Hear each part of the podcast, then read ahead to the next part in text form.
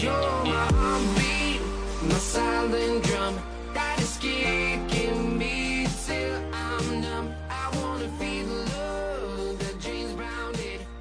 moin, herzlich willkommen zu dieser neuen Podcast-Folge. Hier spricht Hannes und ich bedanke mich recht herzlich bei dir, dass du heute wieder eingeschaltet hast und hoffe, dass dir die heutige Folge gefallen wird. Heute wird es wirklich richtig interessant. Ich hatte vor einiger Zeit hier Bastian Barami im Gespräch. Bastian Barami ist Autor des Blogs officeflucht.de, also dem Blog auf der Website. Falls ihr ihn noch nicht kennt, ist einer der bekannteren Blogs im deutschen Bereich äh, zum Thema alternativen Einkommensmöglichkeiten und er ist auch relativ bekannt geworden in der ganzen, im ganzen Bereich hier durch Amazon FBA eben auch und dort geht es eben auch um diese Themen auf seinem Blog. Also schaut auf jeden Fall mal vorbei. Er hat einen eher unkonventionellen Werdegang hinter sich. Über all das sprechen wir auch im Interview und vor allem sprechen wir darüber, über den großen Vorteil der Ortsunabhängigkeit als ähm, Unternehmer, als Internetunternehmer in der heutigen Zeit. Ähm, besprechen das ein bisschen anhand unseres Beispiels Amazon FBA, denn Bastian nutzt auch ganz konkret ähm, jetzt dieses Jahr eben diese Ortsunabhängigkeit, die ihm möglich gemacht wird. Er wird dieses Jahr noch seinen Wohnsitz aufgeben und ähm, nach Uganda gehen und dort einer Freundin helfen, die sich sozial sehr stark dort engagiert.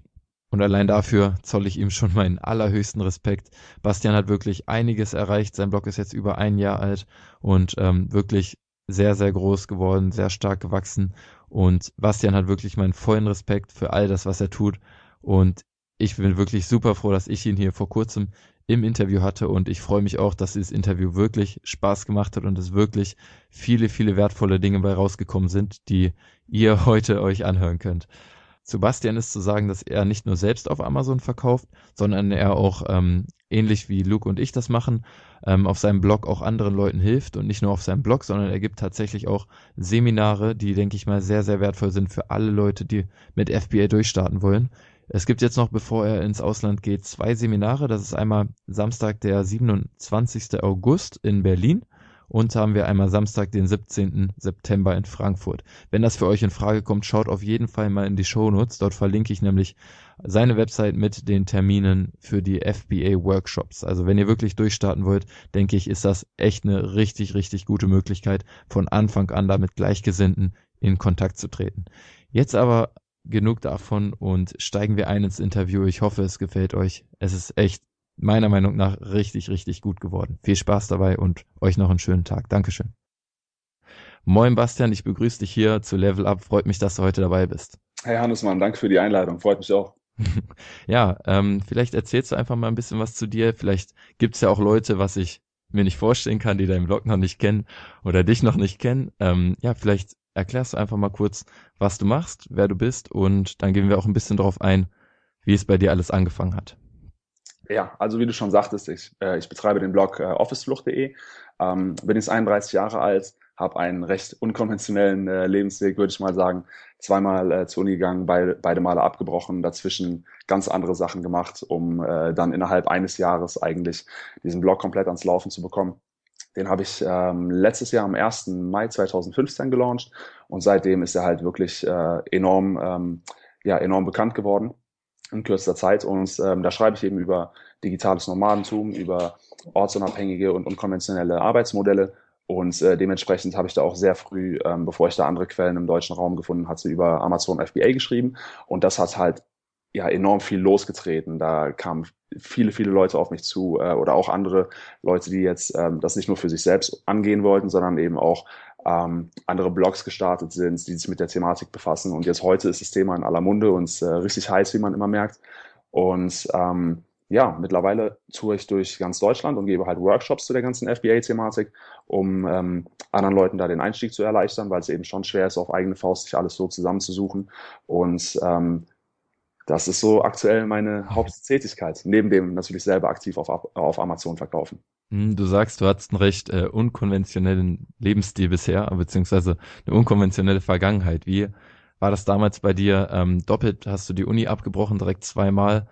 Ähm, hast du einfach am Anfang auch alles ausprobieren wollen, alles ausprobiert und dann daraufhin gemerkt, es ist nichts für dich und irgendwie klappt das nicht so für die nächsten 40 Jahre? Also ganz am Anfang habe ich halt noch äh, ganz klischeehaft gedacht, so dass ich natürlich äh, ja nach, nach dem Abi studieren muss, um irgendwie was aus meinem Leben zu machen. Ähm, und habe 2005 mein Abi gemacht, bin dann an die Uni gegangen, um äh, Lehramt zu studieren.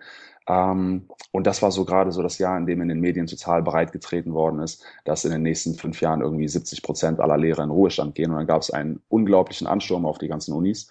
Und dann habe ich halt für drei Semester in Folge fast gar nichts belegen können, weil alles so übermaßen voll war.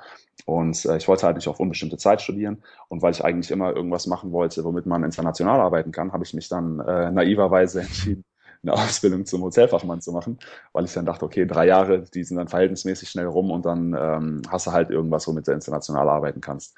Ähm, wie schon gesagt, war ziemlich naiv. Der Job ist echt knochenhart. Man verdient fast gar nichts. Man arbeitet wie bekloppt. Und äh, nach der Hotelfachausbildung ähm, wollte ich das dann eben nicht weitermachen, habe dann, um irgendwie so den roten Faden der Tourismusbranche beizubehalten, äh, in einer Tourismusagentur gearbeitet und ähm, so, so einen typischen Bürojob halt.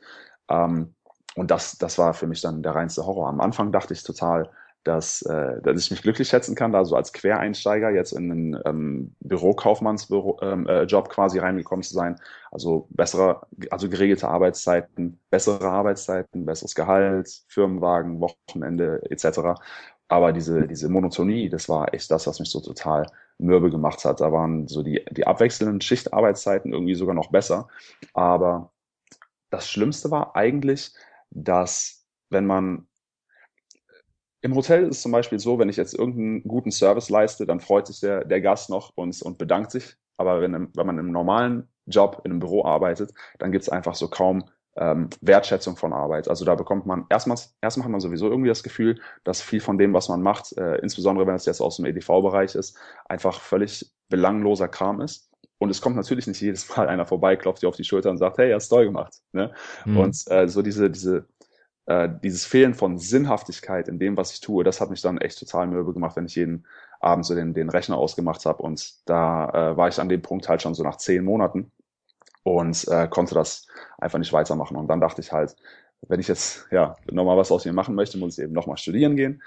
Und ähm, dann habe ich ein zweites Mal studiert und nach etwa drei Semestern, wo äh, ich auch wieder der Meinung war, dass das ganze Studium an sich nicht wirklich zielorientiert war, weil man da mit, mit den verrücktesten Sachen im Lehrplan eigentlich mehr schikaniert wird. Ne? Dann geht es darum, irgendwie eine Modulabschlussprüfung zu schaffen äh, mit haufenweise Inhalten von, von Fachtermini, die du hinterher eigentlich kaum noch verwendest oder an, nach denen hinterher auch keiner mehr fragt.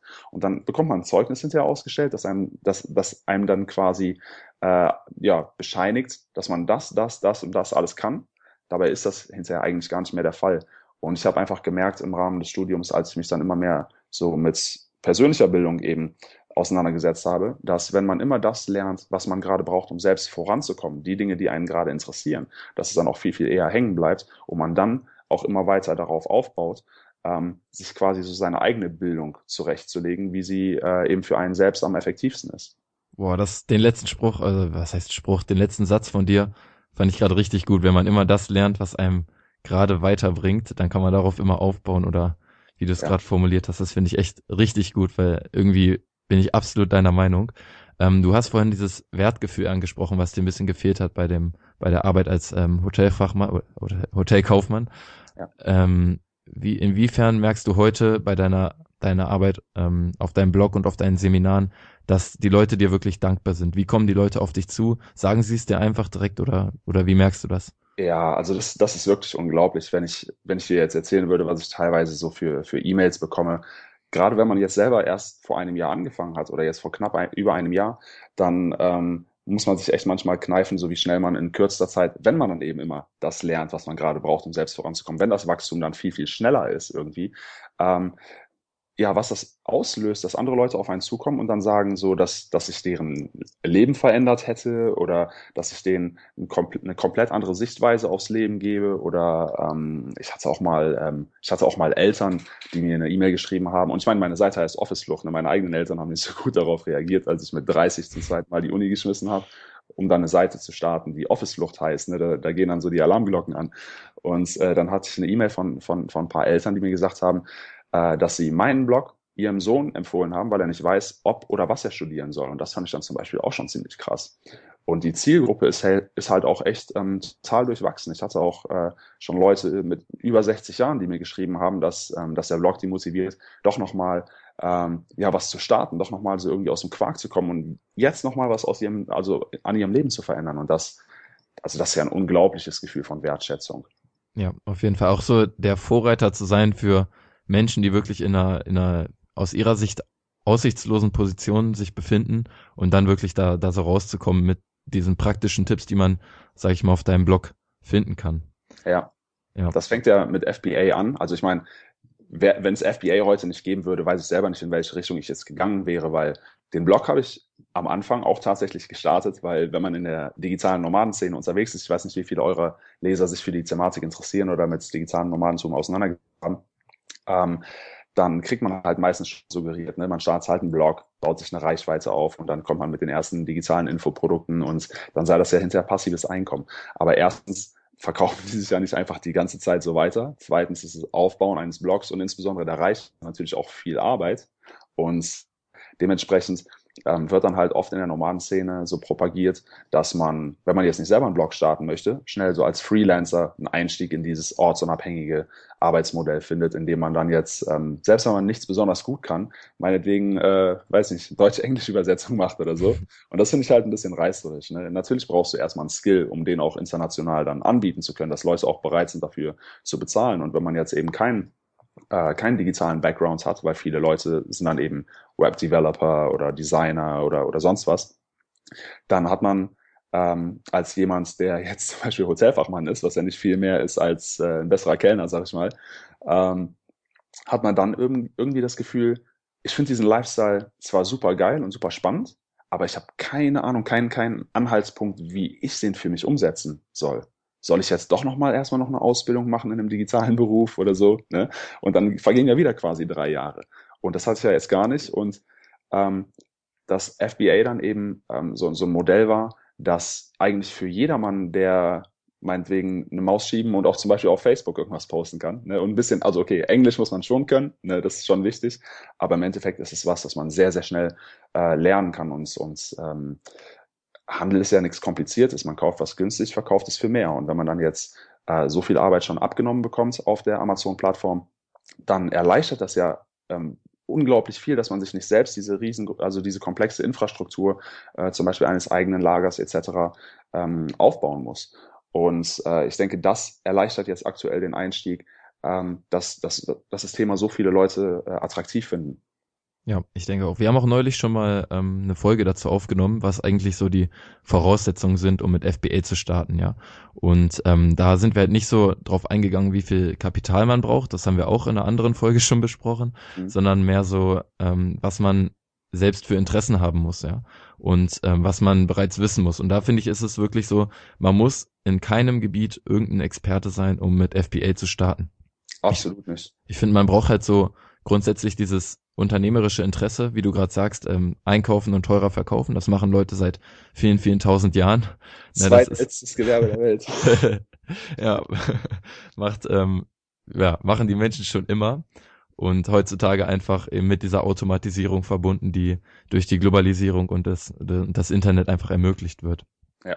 Und äh, ich, was du auch gerade angesprochen hast, finde ich echt interessant, weil ähm, mit den, mit den, dass man einfach Mehrwerte schaffen soll und immer diese, diese Floskeln kennst du ja selber auch, wenn einem gesagt wird, bau dir ein eigenes ähm, Online-Business auf und dann verkauf digitale Infoprodukte und so. Es klingt immer so schön, wenn die Leute das sagen, die das bereits machen, ne? aber wirklich, wie du auch sagst, für Leute, die jetzt zehn Jahre vielleicht in ihrem Beruf festhängen und irgendwie merken, es, ich komme nicht weiter, weiter voran, ich, ich stagniere, für die ist es dann irgendwie schwierig, das zu fassen und wirklich selber ins Handeln zu kommen. Und dafür finde ich, ist die Thematik echt wunderbar.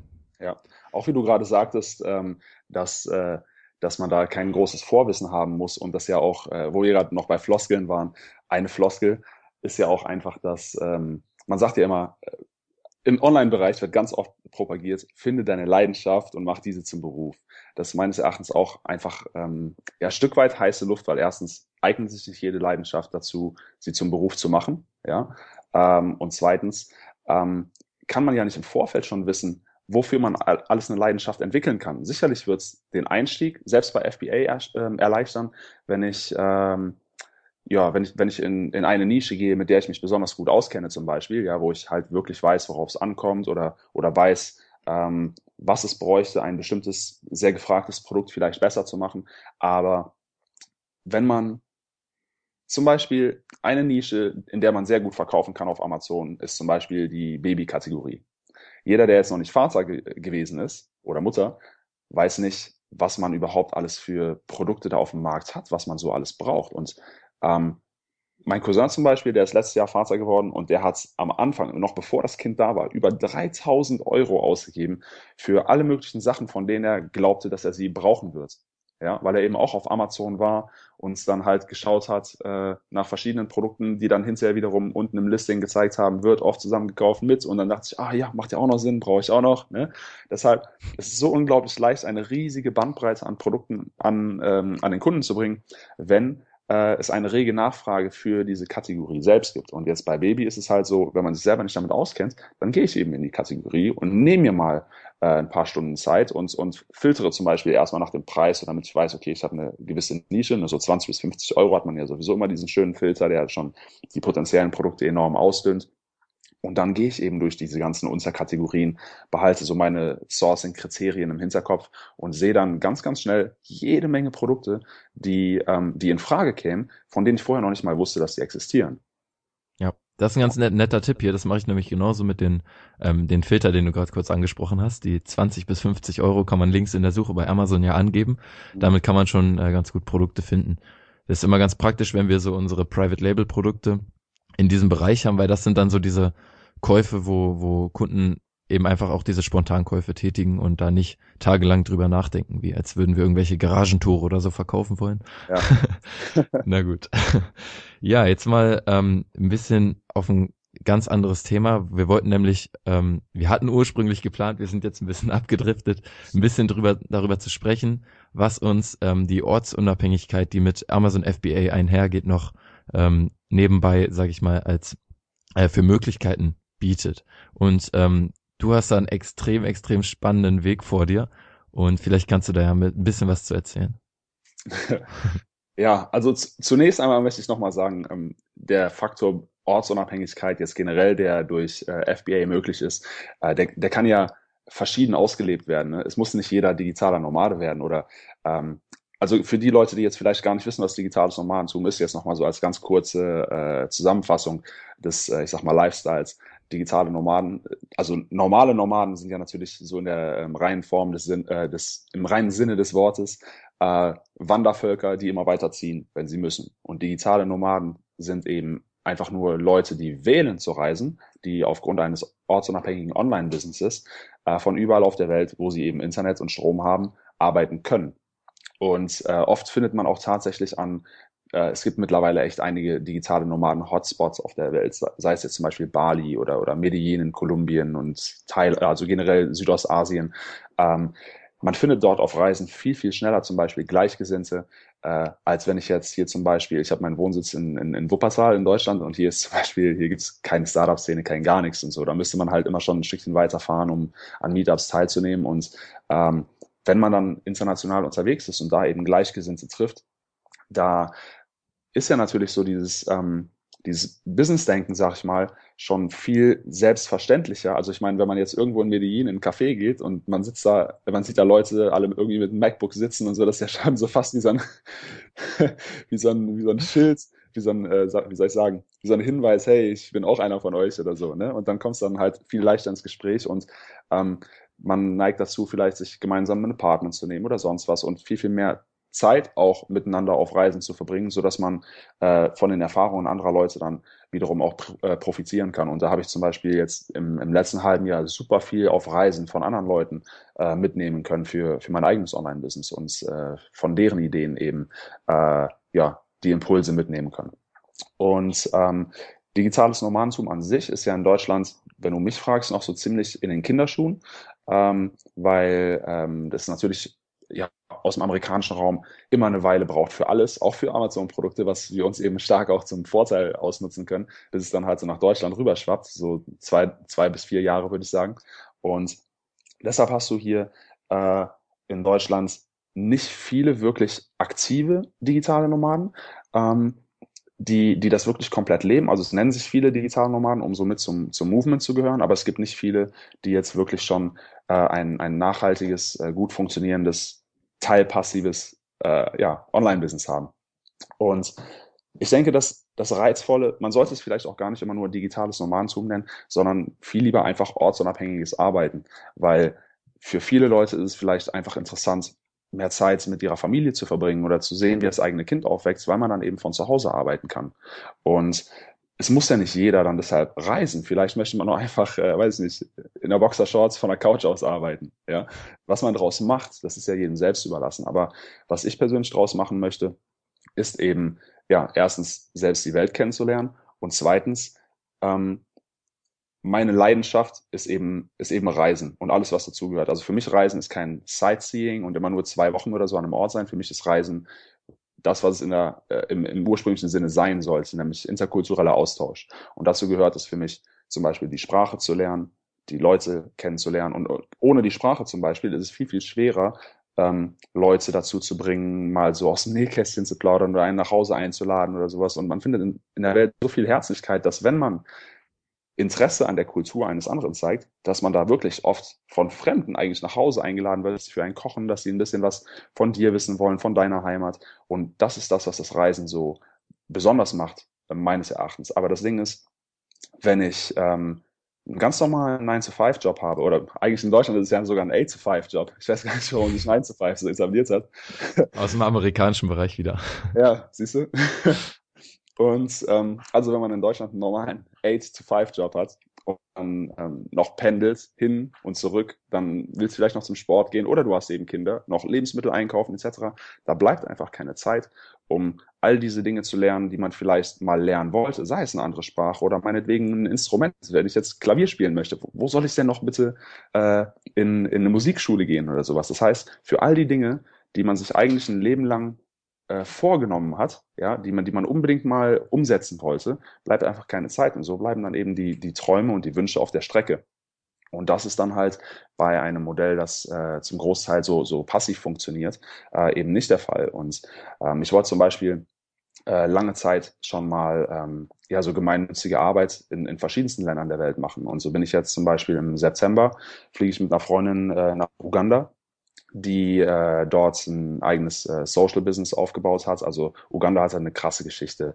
Ähm, weiß nicht, ob ich da jetzt ein bisschen ins Detail gehen soll oder so, aber ähm, im Endeffekt hat sie selbst äh, dort eine Firma aufgebaut, äh, so dass sie von äh, Flüchtlingsfrauen, die dort aus recyceltem Papier ähm, Schmuck herstellen, ähm, diesen in der ganzen Welt vertreibt, weil die Leute dort vor Ort einfach andere Probleme haben, als sich schönen Schmuck zu kaufen und dementsprechend der Absatzmarkt sehr klein ist. Und dadurch, dass sie das jetzt quasi weltweit aufgezogen hat, ähm, kann so erstens so der, der Unterhalt, also der Lebensunterhalt für, für die Künstlerin gewährleistet sein und alles, was da im Überfluss reinkommt, für äh, Schulgelder der Kinder. Denn Schule ist dort nicht vom Staat bezahlt. Da können wirklich nur die Leute zur Schule gehen, die, ähm, ja, die, die eben das Geld dafür haben. Und ähm, ich werde sie da begleiten und äh, auf verschiedenen Ebenen versuchen zu helfen, sei es jetzt durch, durch Englischunterricht, durch ähm, äh, zeigen, wie man einen Computer benutzt. Denn so an der Universität zum Beispiel, die haben Computer, aber viele haben irgendwie keine Berührungspunkte damit. Also die, die können, die wissen einfach gar nicht, was sie damit anfangen können. Ja, das ist dann wirklich wie so ein abstrakt, abstrakter Kasten für die. Ja, und ähm, Wasserfilter bauen etc. Also es gibt so viele Sachen, die man machen kann. Ich weiß selbst noch nicht, in welche Richtung es geht. Und ähm, ich finde es einfach schön, dass äh, in der Nomadenszene immer mehr Leute das Gefühl haben, dass da, dadurch, dass man sich eben ähm, die Globalisierung zunutze macht, äh, Stichwort Geoarbitrage. Also Geoarbitrage bedeutet, ich verdiene mein Geld in einem währungsstarken Land wie Deutschland und gebe es aus in einem währungsschwächeren Land, in dem ich persönlich mehr von meinem Geld habe. Ich glaube, erstmalig habe hab ich davon gehört, äh, in der Vier-Stunden-Woche von Timothy, äh, Timothy Ferris, der hatte halt dieses Modell Geo-Arbitrage genannt. Und erst durch diesen Begriff bin ich dann hinterher selbst auch auf das Thema digitales Nomadentum äh, gestoßen. Und viele von den jetzt ortsunabhängig Reisenden, die ähm, profitieren von der Globalisierung, von der Geo-Arbitrage, sind jetzt so in, in diesem Mindset, dass sie auch was zurückgeben wollen. Und deshalb finde ich, hat es auch sehr viel Zukunft, wenn man jetzt äh, versucht, ähm, vielleicht ja, soziale Projekte aufzubauen, die gezielt an digitalen Nomaden ausgerichtet sind, weil diese eben ortsunabhängig sind und an sowas teilnehmen können. Moin, Hannes hier. Cool, dass du bei uns beim Podcast wieder eingeschaltet hast. Ich hoffe, du hast aus der heutigen Folge schon viel mitnehmen können, was du auch für dich persönlich erfolgreich umsetzen kannst. Ich gehe mal davon aus, auch weil du jemand bist hier, der unseren Podcast hörst, dass du jemand bist, der mehr vom Leben möchte. Ja, sei das mehr Geld, mehr Freiheit, mehr Sicherheit, ja, für die Familie zum Beispiel. Und du bist auf Amazon FBA gestoßen und hast gemerkt, hier ist das Potenzial, um wirklich ein erfolgreiches Unternehmen aufzubauen und ein erfolgreiches Standbein, das mir eben auch ein Nebeneinkommen generiert, mit dem ich mir diese Freiheiten ermöglichen kann. Und gleichzeitig ist es eventuell so, dass du auch gemerkt hast, okay, das ist hier kein Zuckerschlecken, sondern es gibt schon auch so ein paar Themen, wo man sich echt die Zähne ausbeißen kann. Ja, zum Beispiel die Produktrecherche. Ja, ist das Produkt, das ich mir rausgesucht habe, wirklich so gut? Kann ich das wirklich erfolgreich verkaufen? Und vor allem kann ich damit auch Gewinn machen und nicht nur Umsatz? Oder Thema Zertifikate, Patente. Ja, sind meine Produkte wirklich sicher? Kann ich sicher gehen, dass eben nicht innerhalb von wenigen Wochen oder Monaten da eine Abmahnung reinflattert und ich irgendwie, ja, mein Unternehmen direkt gegen die Wand fahre.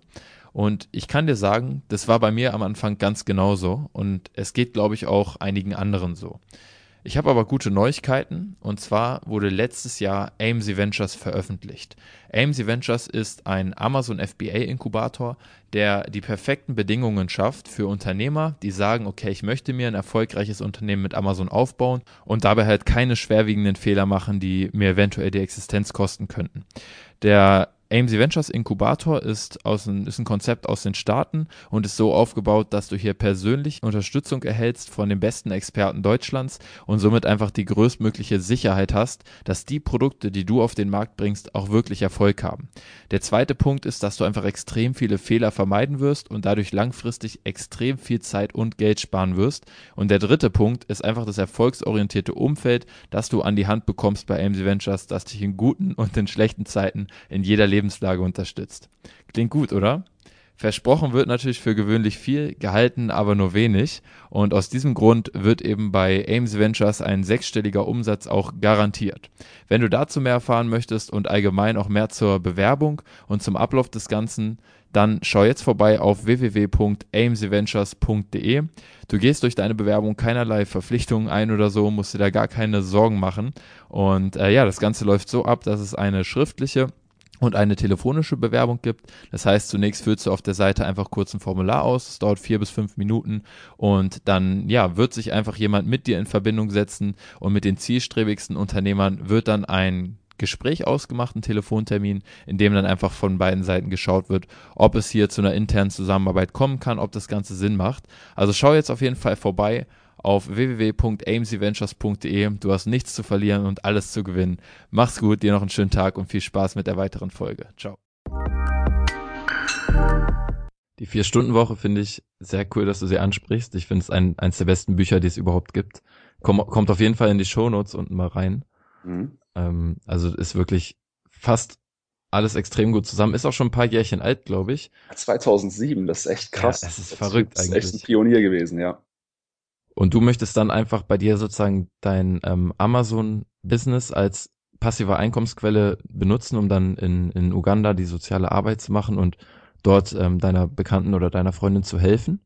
Richtig, richtig. Also ich würde sagen, wenn man jetzt nicht gerade auf der Suche nach neuen Produkten ist und, und regelmäßig mit Händlern kommunizieren muss, wenn ich jetzt einmal im Vorfeld das Lager gut voll mache und jetzt in der Zeit jetzt nicht vorhabe, jetzt groß zu skalieren, ähm, dann, dann brauche ich einfach nicht so viele Stunden die Woche. Das kann ich theoretisch abends machen, nachdem ich dann den ganzen Tag über irgendwas anderes gemacht habe. Ich meine, man sieht ja auch bei ganz vielen Leuten, dass sie nebenberuflich FBA starten hier in Deutschland, weil es braucht eben tatsächlich nicht so viele Stunden. Und ich denke, dass ähm, dieses Businessmodell einfach, ja, es klingt vielleicht überzogen, aber für mich persönlich ist es aktuell einfach der heilige Gral. Weil, es, es ähm, lädt zum Träumen ein, ne? Ja, weil es vorher einfach keine Möglichkeit gab, ähm, so viel aus einer Hand äh, zu bekommen. Quasi, es gab vorher schon die Möglichkeit, Prozesse outzusourcen. Und es gibt zum Beispiel auch ähm, äh, eine, eine Seite, ein Portal, wo man verschiedene Dienstleistungen ähm, auslagern kann. Das äh, Komponentenportal zum Beispiel. Günther Faltin spricht in Ja. seinem Buch äh, Kopfschlägkapital ja auch vom, vom Gründen mit Komponenten, ja, dass man quasi immer die Kernkompetenzen, die man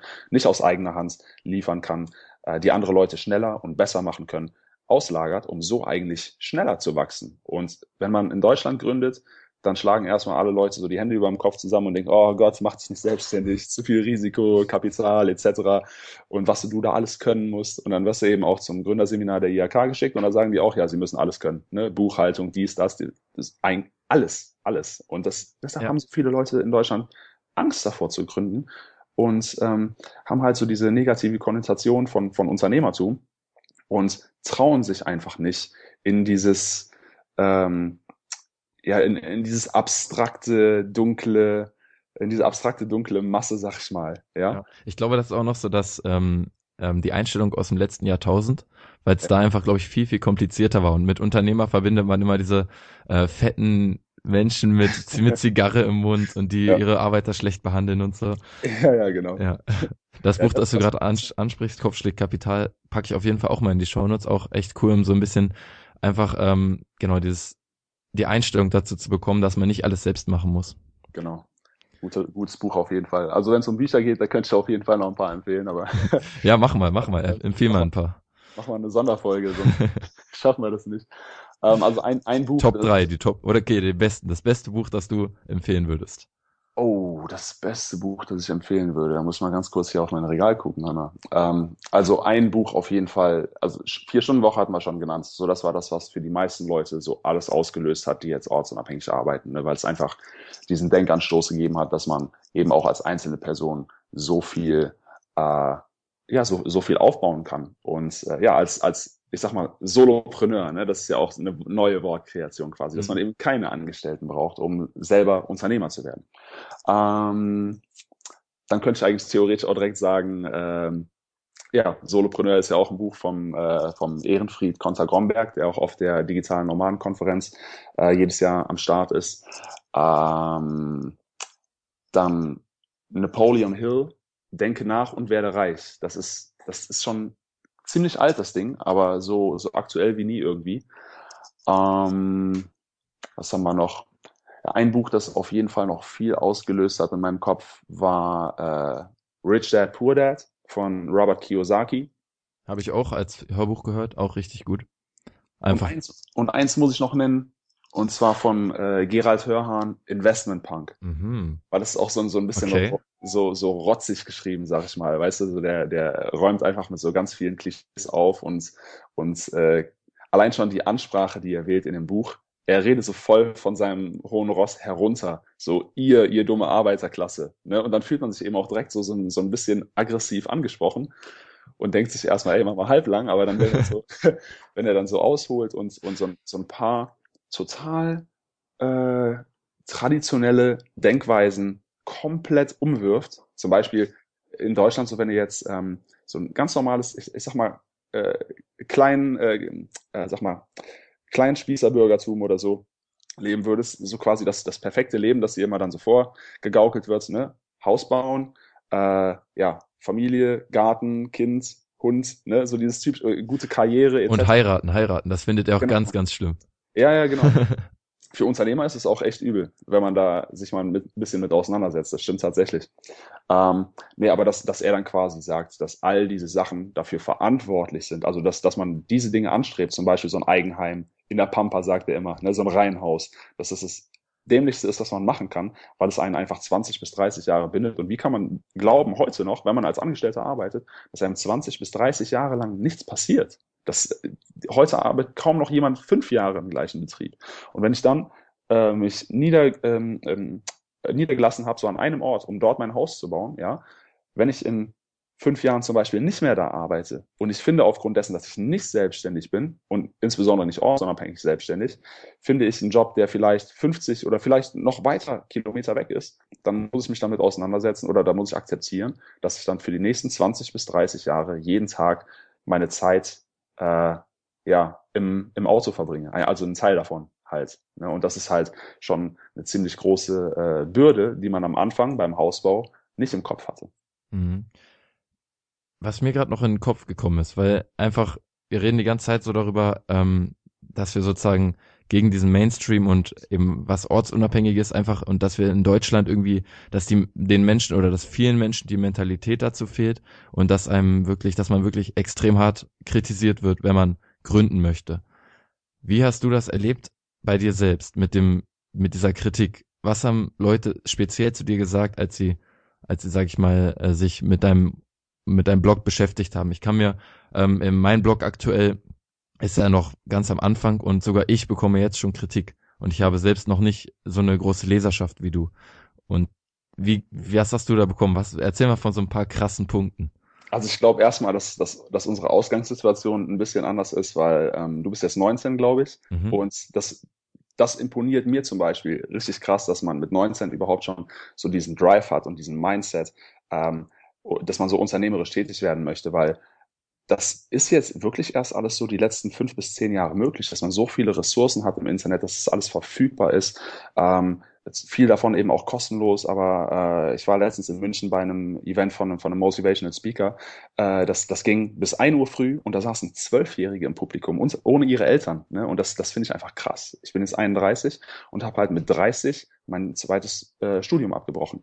Und dann ähm, kriegt man da natürlich schon einiges zu hören. Also ich habe erstmal noch eine Weile so getan, als würde ich weiter studieren, als ich dann angefangen hatte, so an Office Luft zu arbeiten, weil, ähm, weil ich halt wusste, was das auslösen würde.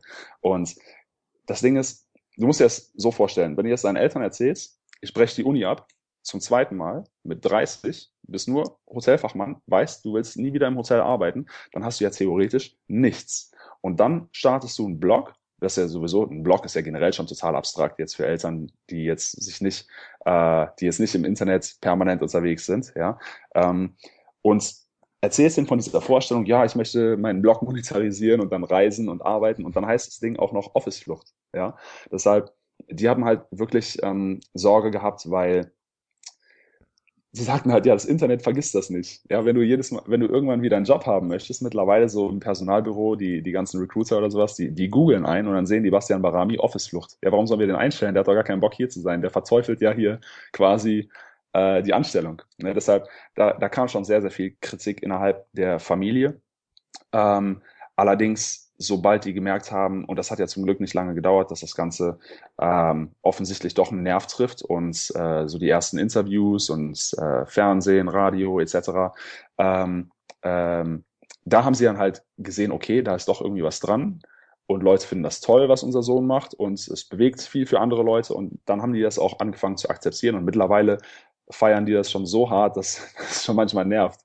Ähm, aber ist natürlich schön, wenn das dann so die Wendung nimmt. Aber wäre das jetzt alles nicht so ausgegangen, wie es jetzt ausgegangen ist, dann äh, habe ich keine Ahnung, ob ich selber dran geblieben wäre, ne? weil, weil man sich ja doch schnell durch das Umfeld verunsichern lässt.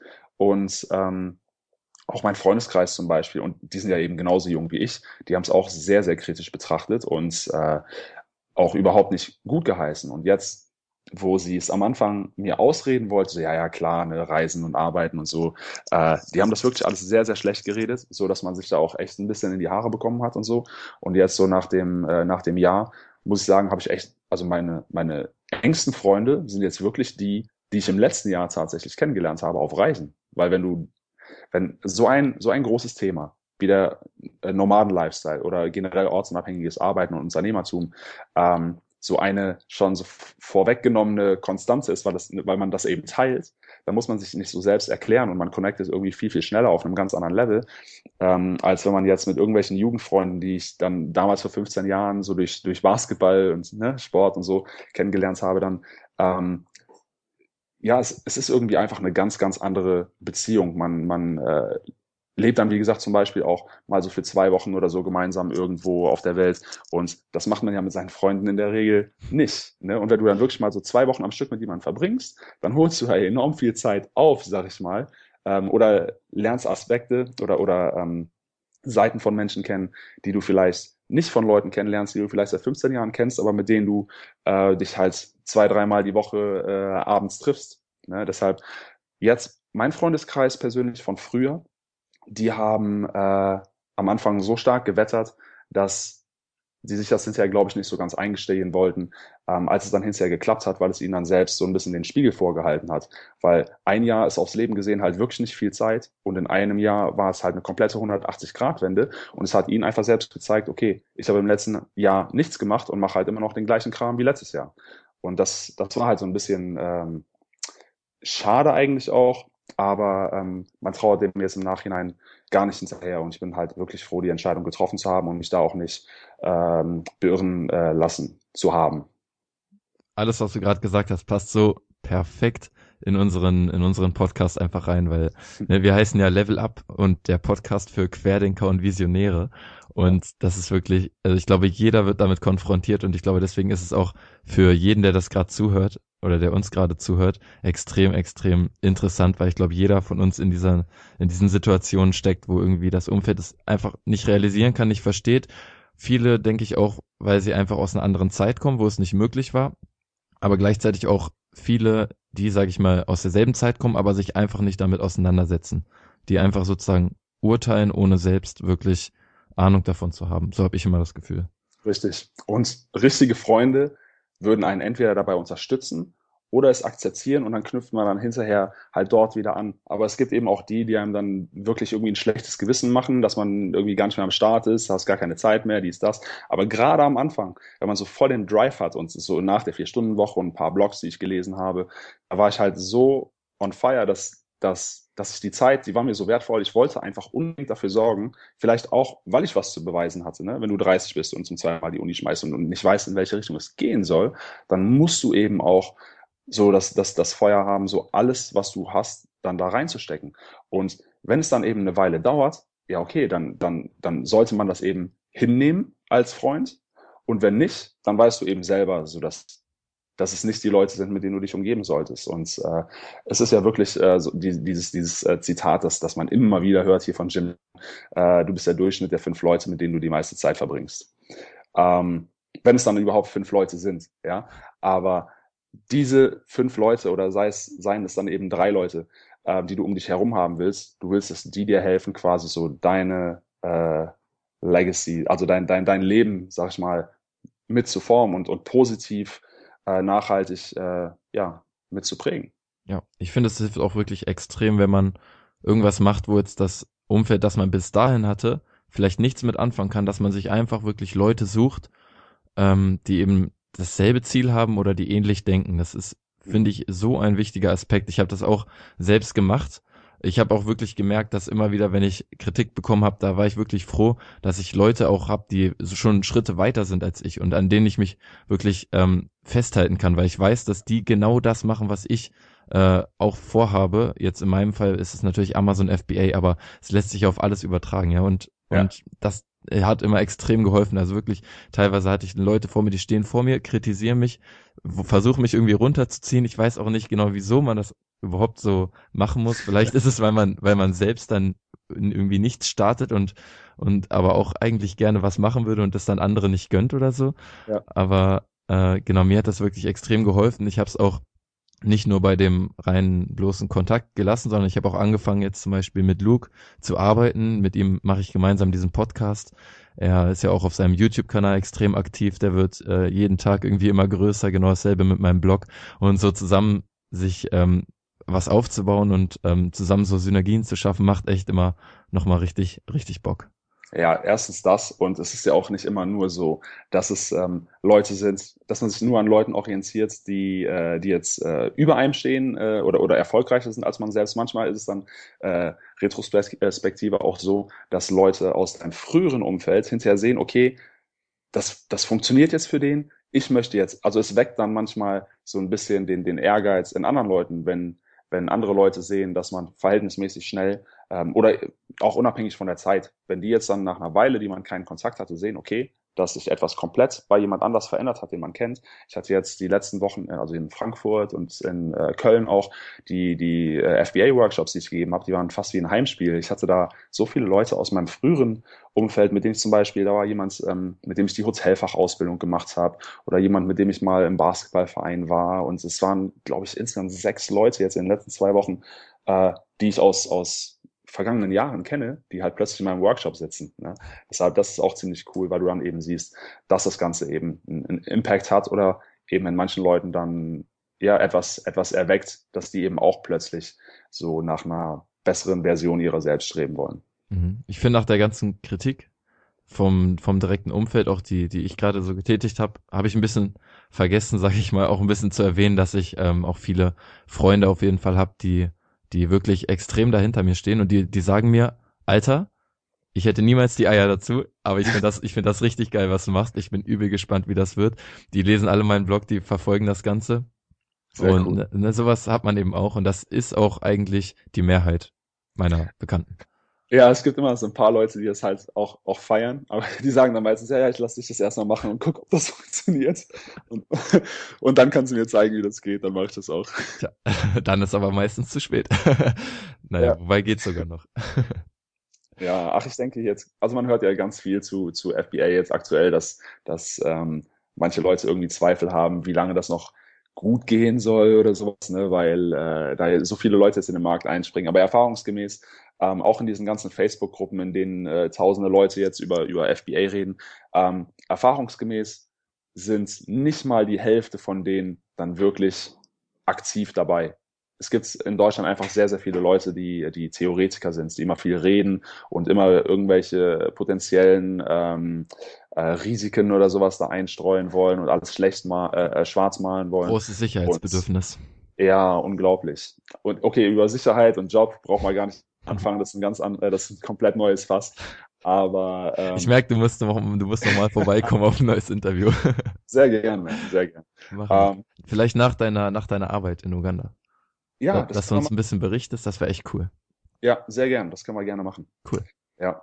Ähm, nee, nur noch mal äh, kurz den Gedanken zu Ende führen. Also FBA aktuell ähm, ich denke erstens nicht, dass da wirklich zeitnah ein Ende äh, in, äh, also äh, ein Ende kommt, dass man jetzt sagen würde, okay, geh jetzt nicht mehr in den Markt rein, weil selbst in Amerika, Amerika ist ja wirklich ein extrem voller Markt und ich glaube, bis es in Deutschland so wird wie in Amerika, vergehen nochmal so mindestens zwei bis drei Jahre, ähm, in denen man dann wirklich auch gutes Geld gemacht hat oder gutes Geld machen kann.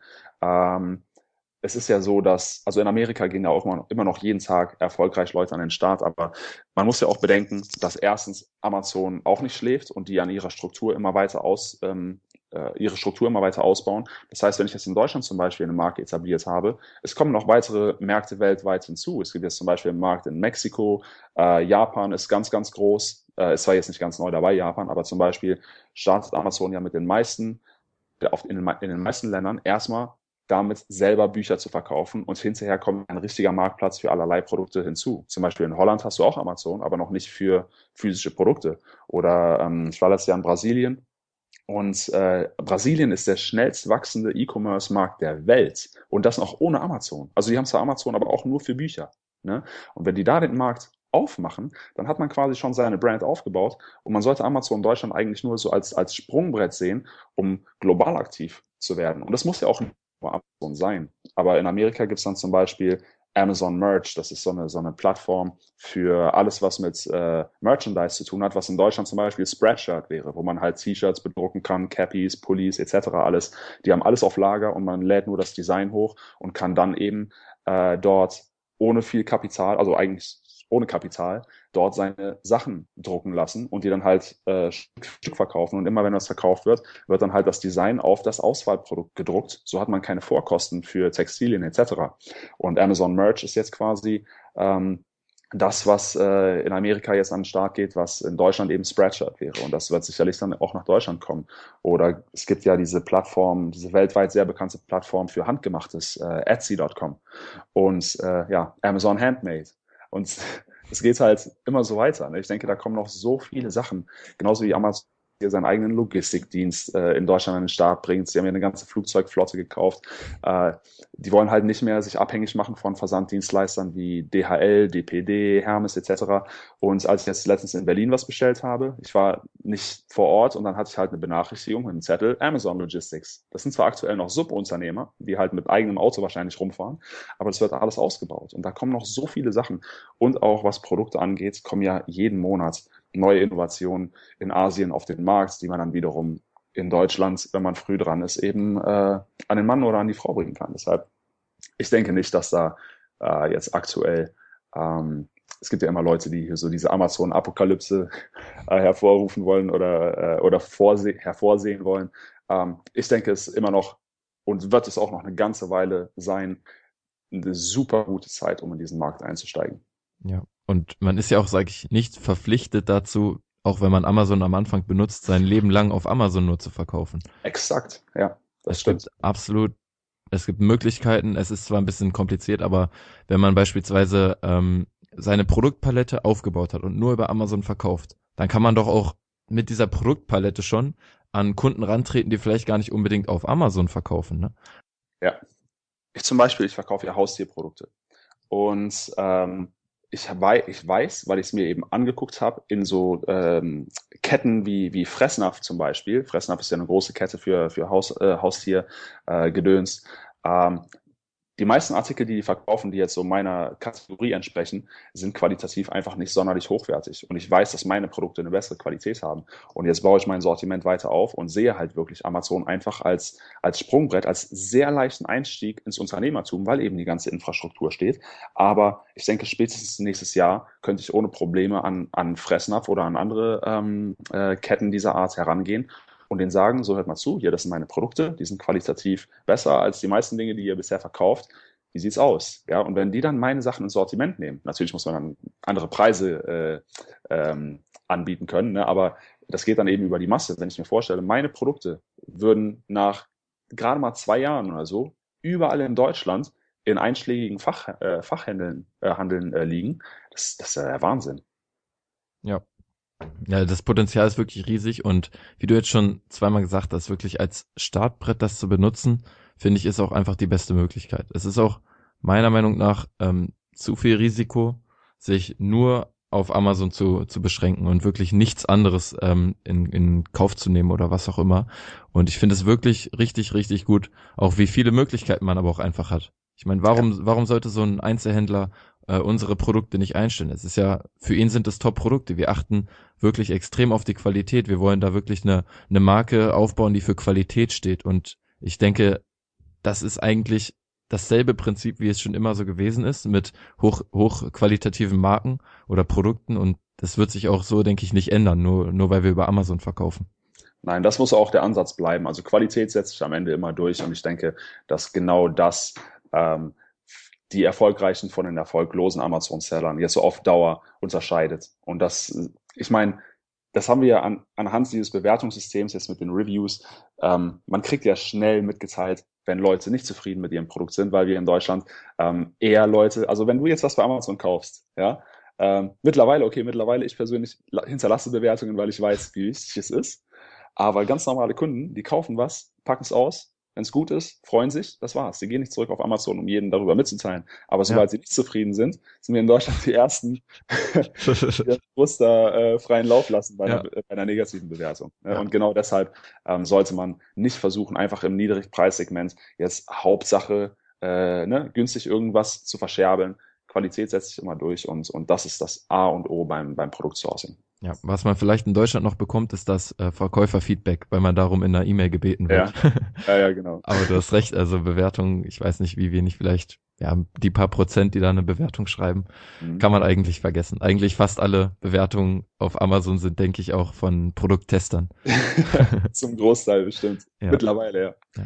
ja ich finde das äh, auch cool, was du gerade nochmal angesprochen hast, ähm, dass sich im Endeffekt dann wirklich immer die, die wirklich guten Verkäufer, die es ernst meinen, die sich Mühe geben, immer durchsetzen. Und das ist auch, was ich nochmal ansprechen wollte, so bei, bei Amazon natürlich auch der Fall. Ja, wir haben extrem viele Leute, die aktuell auf dieses, dieses Thema aufmerksam werden und die vielleicht auch anfangen, an, ah, anfangen wollen, äh, selbst auf Amazon zu verkaufen.